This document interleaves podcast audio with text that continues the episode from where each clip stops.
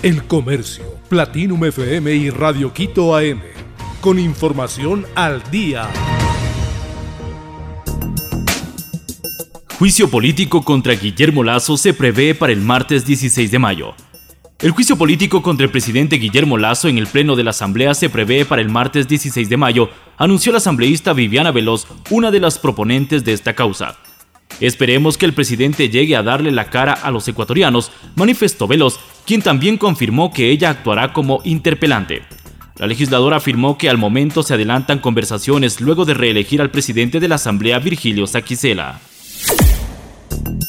Pavel Muñoz empezará su gestión por abordar el problema del metro de Quito. Pavel Muñoz fue posicionado como alcalde de Quito y en un discurso que duró una hora y siete minutos, delineó los cinco ejes de su trabajo y lo primero que hará será abordar la situación del metro de Quito.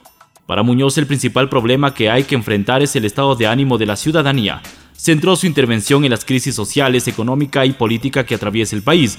Además, ofreció la capital para ser el punto de encuentro para la búsqueda de soluciones.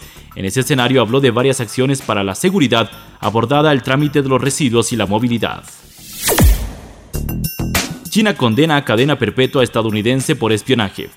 Un tribunal de la ciudad china de Shenzhou sentenció este 15 de mayo al ciudadano estadounidense John Xinguang Leong a cadena perpetua por espionaje. Leong, de 78 años y residente permanente de Hong Kong, fue arrestado en abril del 2021, informó el juzgado en su cuenta oficial de la red social WeChat.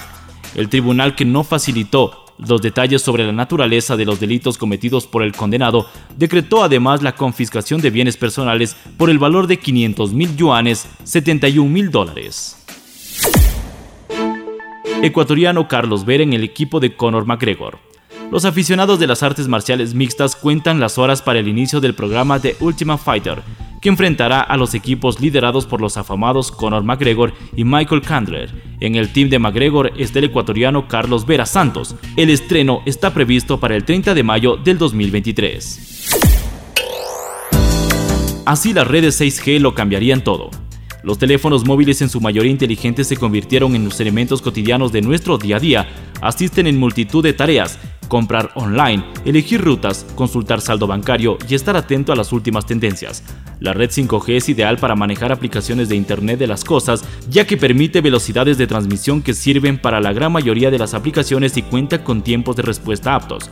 La red 6G, cuyas primeras versiones operativas se proyectan para el 2030, plantean velocidades de transmisión de datos en el rango de 1 terabit por segundo, latencias de 0.1 milisegundos, soporte de conectividad para vehículos con velocidad hasta 1000 km por hora y niveles de fiabilidad del 99.999%.